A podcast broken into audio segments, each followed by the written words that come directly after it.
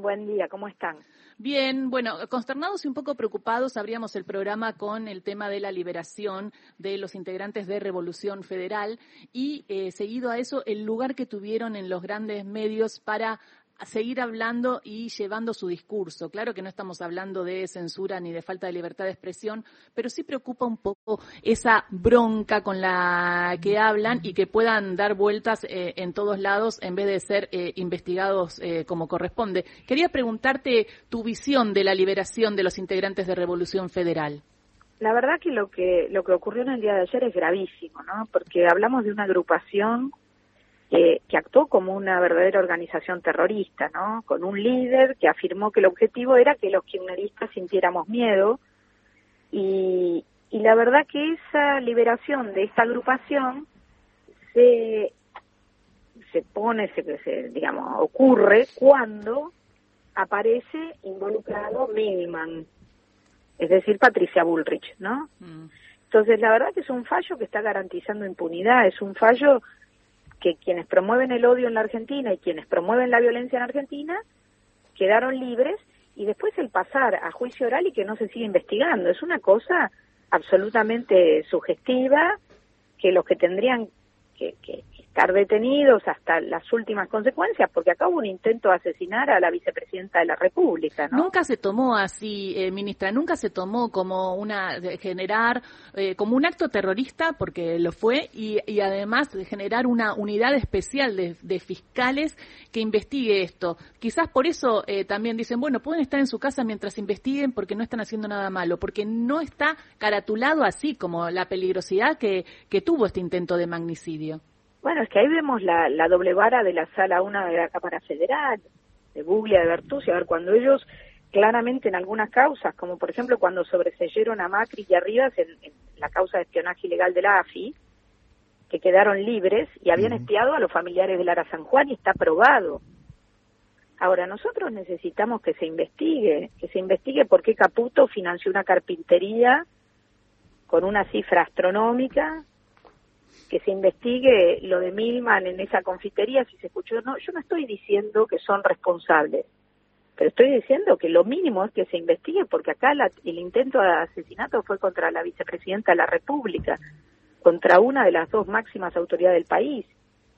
Entonces, me parece que, eh, que, que, eh, Bruglia, que Bertuzzi, que Lloren, ahora tienen, son responsables de la seguridad de la vicepresidenta, de Máximo Kirchner, de quienes militamos y estamos amenazados por esta gente.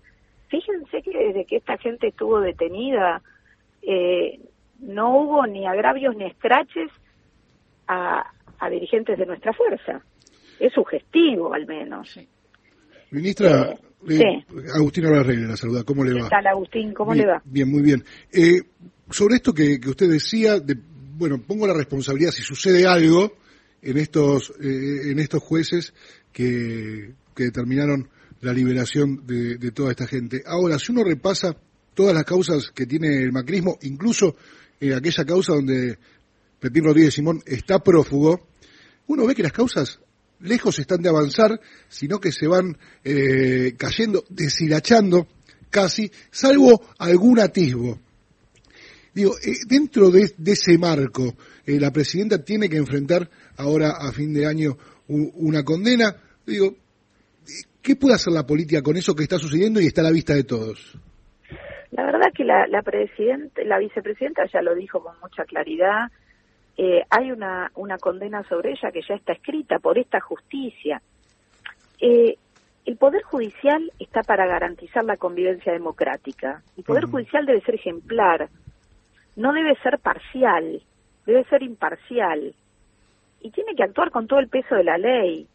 No puede tener doble vara, ni puede hacer que en la Argentina se naturalicen hechos de violencia como los que vimos en los últimos tiempos, que no se pueden volver a repetir. Nosotros queremos vivir en paz. Uh -huh. Pero, pero estamos viendo también el fenómeno que ocurrió en Brasil. Por eso le preguntaba qué hace la política con eso que se, que se está gestando, que uno ve que está sucediendo dentro de la justicia, ¿no? ¿Qué puede hacer la política? ¿Qué herramientas hay? Porque, claro, la oposición no acompaña en absolutamente nada lo que tiene que ver con la reforma de la justicia, ¿no? No, la oposición, cualquier iniciativa eh, del oficialismo la rechaza y más la que tiene que ver la justicia, porque ellos tuvieron un concepto de cómo de cómo formar y de cómo trabajar con la justicia. Ellos nombraron jueces de la Corte por decreto, cosa que está eh, malísimamente mal y no se puede. Ellos eh, tienen estas entradas de estos jueces en la Quinta Los Abrojos de Macri, son, son amigos de esos jueces y armaron causas. Entonces, claro que tienen un concepto de la justicia diferente al que soñamos en una república democrática. Pero la realidad es que lo que pasó ayer es gravísimo, que nosotros eh, queremos una sociedad que pueda vivir en paz y para eso los que intentaron matar a Cristina y todos los que han cometido contra cualquier ciudadano o ciudadana tienen que pagar con el peso de la ley, pero no puede ser que para Cristina no haya justicia en la Argentina. No puede ser porque entonces la verdad es que eh, es gravísimo. Nosotros eh, tenemos la obligación, la obligación de que se llegue hasta los autores intelectuales del intento de magnicidio. No podemos dejarlo eh, ni podemos permitir que esto que pasó se apelará, se discutirá, se buscará la forma. Pero mira lo que también pasa hoy con, con el con el procurador Casal, que quiere revocar el sobreseimiento de Cristina en dólar futuro. O sea, es eh, una persecución, es el loafer que tantas veces en los años anteriores habíamos denunciado, incluso siendo oposición. Y la verdad que es eh, muy triste que la Argentina tenga eh, esta situación en un poder de la República que justo es el que tiene que hacer cumplir el peso de la ley, ¿no? Habla Cristina Álvarez Rodríguez, ministra de Gobierno de la provincia de Buenos Aires. Habló con la vicepresidenta últimamente, sabe cómo está, sabemos que se va a presentar públicamente eh, en un encuentro de, del sindical. De la UOM el próximo viernes a las, a las 13 horas. No, no hablé con Cristina en estos días, pero sé de su fortaleza y su vocación permanente para aportar para que Argentina salga adelante, ¿no? Es su trabajo cotidiano, siempre con propuestas y siempre en pos de los intereses de las mayorías y, y no de sí misma.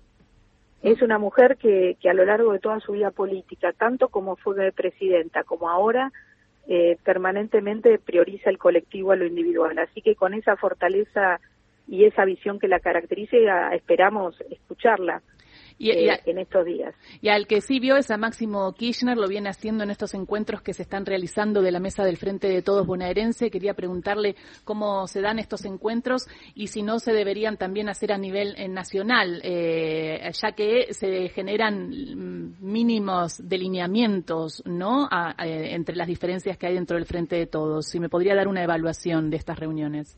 Bueno, nosotros creemos muy necesario convocar a la mesa del Frente de Todos a nivel nacional para poder empezar a construir la estrategia electoral, pero sobre todo para discutir los problemas del presente que tenemos. Nosotros hoy tenemos un tema que nos aboca y ocupa centralmente, que es el tema de cómo controlar la inflación, de cómo estabilizar la situación económica argentina. Hemos recuperado el rumbo productivo, durante el gobierno de Macri había caído con 25.000 pymes cerradas. Hoy eh, la situación económica del país está con actividad económica en crecimiento, está con empleo en crecimiento. La industria lleva 27 meses consecutivos generando puestos de empleo formal, privado, pero sabemos que hay que redistribuir y que y que hay que apuntalar los bolsillos de las familias porque los ingresos porque la verdad es que el crecimiento si no se redistribuye no nos lleva a un buen puerto y en eso está trabajando el ministro Massa, está estabilizando la economía, también nosotros aportando con nuestra campaña para que esos formadores de precios, especuladores de alimentos, son ocho empresas en Argentina, no puedan quedarse con los ingresos de los argentinos, ¿no? Y bueno, en ese en ese camino estamos, la inflación, la seguridad, la educación, ocupándonos de gobernar, pero fundamental desde lo político que se convoque a la mesa del Frente de Todos, que lo tiene que hacer el presidente porque es la máxima autoridad de la Argentina, y que podamos allí eh, discutir y trazar eh, nuestras estrategias electorales y nuestras miradas acerca del presente y futuro del, país. Y ministra, su mirada particular, digo, si le tocara eh, integrar esa mesa o, si ya lo ha expresado en la mesa bonaerense, eh, su mirada sobre el cronograma electoral. ¿Tienen que sostenerse las pasos? ¿Piensa que, escuchando a los intendentes por ahí la provincia de Buenos Aires, cree que no es lo mejor? Bueno, primero que, el tema de las pasos es un tema que tiene que debatir el Congreso Nacional. Como fui muchos años diputada nacional, tengo ese respeto por el Poder Legislativo, porque creo que es el lugar, y sobre todo en la Cámara de Diputados, es el lugar de discusión central donde se representa al pueblo, ¿no? Vieron que, el Senado representa a las provincias, diputados representa al pueblo, y allí cada uno tiene que tener voz, no hay que tener miedo a esas discusiones. Pareciera que cuando Juntos por el Cambio fue gobierno había que anular las pasos porque eran muy caras. Hoy decimos que las pasos han perdido funcionalidad, digamos, han perdido el sentido por el que han sido creadas y que merecerían ser discutidas, ¿no? Porque hoy funciona como una gran encuesta la paso. Y luego viene la general. Bueno, me parece que eh, habría que discutirlo, pero la potestad hoy está en el Congreso Nacional y el oficialismo no tiene mayoría, con lo cual cualquier modificación que se pretenda hacer requiere acuerdo con la oposición. Hay que discutir. Quizás es muy, es, muy cercano eh, suspender las PASO, porque estamos hablando de una elección el año que viene, pero sí quizás sería necesario también lo que hablamos acá y lo hemos evaluado varias veces, es que en Argentina uno vive en campaña permanente, entonces cuando los políticos están en campaña permanente es muy difícil que estén abocados a la gestión o generando mínimos acuerdos para que nos vaya mejor, porque están en campaña permanente. Entonces, ¿cómo en un país puede haber cuatro meses y medio ¿no? de, elecciones entre las pasos, las generales y el balotaje si se diera? Eh, la idea no podría ser eh, acercar un poco las pasos a las generales como en Brasil. Vieron que en Brasil se votó el 2 de octubre y el 30 fue el balotaje. Sí, podría ser, Gisela, todo puede ser. El ámbito es el Congreso Nacional. Nosotros sí sentimos, y lo escucho a diario con los intendentes de la provincia, lo escucho a diario también con los gobernadores de nuestra fuerza política, que sienten que la paso ya no cumplen aquella función y que por ende sería más interesante explorar que no ocurrieran. Ahora, esto es algo, y también ya lo dijo muy claramente Axel, que, que, tienen que discutir los legisladores nacionales y la provincia se va a acoplar a esa decisión que por otro lado tiene que ser con una ley propia de la legislatura bonaerense. Muchísimas gracias por esta charla con Radio Nacional, Cristina. Y le pregunto, eh, la última que me llama, la, eh, en realidad es más personal y tiene que ver con cuando ve que le pegan eh, tanto por todos lados a la vicepresidenta, ¿no? Por su rol de liderazgo y todo lo que significa para el pueblo argentino. ¿No piensa un poco en lo que vivió su tía? Bueno, la verdad es que es imposible no vincular la violencia ejercida sobre Vita, recuerdo el muro de Viva el Cáncer, y la violencia ejercida sobre Cristina, pero los tiempos históricos son totalmente diferentes, Gisela. Nosotros hoy, eh, Cristina fue electa por unas mayorías impactantes, presidenta de la República en dos ocasiones y hoy es la vicepresidenta. Y y esta violencia que se ejerce contra ella se ejerce contra todas. Cuando cualquiera escucha en los talleres que hacemos con las mujeres en los barrios de la provincia la dificultad de acceso a la justicia por las causas cotidianas mm. que cada una padece, eh, uno ve que, que es con el, es con las mujeres, pero también es con la mujer que, que con sus políticas públicas transformó la Argentina, ¿no? Que creo que es lo que no le perdonan a, Evita y tampoco le perdonan a Cristina. Eh, lo dijeron con, con aquel fallo que ya está escrito y que probablemente veamos antes de fin de año publicado cuando los 12, los 12 años de pena son por los 12 años de gobierno, no les perdonan las políticas.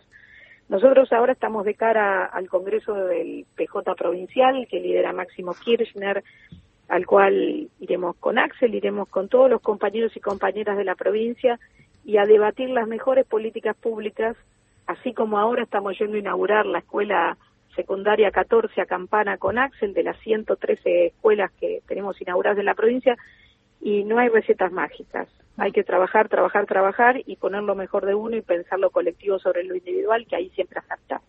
Muchísimas gracias por esta charla con Radio Nacional, ministra. Gracias a ustedes. Era Cristina Álvarez Rodríguez, ministra de Gobierno de Provincia de Buenos Aires. Llegan las 10 de la mañana, llega el informativo de Radio Nacional.